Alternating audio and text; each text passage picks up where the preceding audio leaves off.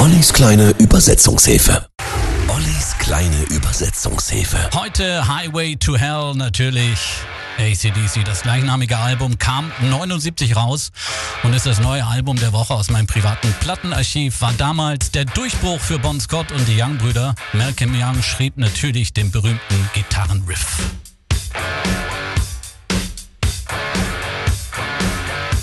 Über den Inhalt der Nummer sagte der spätere Sänger Brian Johnson folgendes: Es handelt vom Leben im Tourbus, wenn es eine Ewigkeit dauert, von Melbourne nach Perth zu gelangen. Es gibt nichts zu tun, außer dir mal kurz einen runterzuholen oder Karten zu spielen. Ich bin unterwegs auf der Schnellstraße in die Hölle.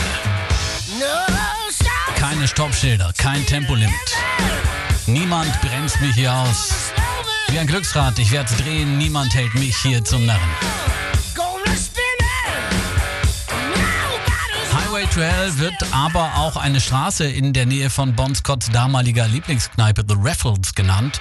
Dort gab es wegen eines Gefälles an einer Kreuzung besonders viele Unfallopfer. Hey Satan, ich hab getan, was nötig war, in einer Rockband gespielt. Hey Mama, schau mich an, bin auf dem Weg ins gelobte Land, bin unterwegs auf der Schnellstraße in die Hölle.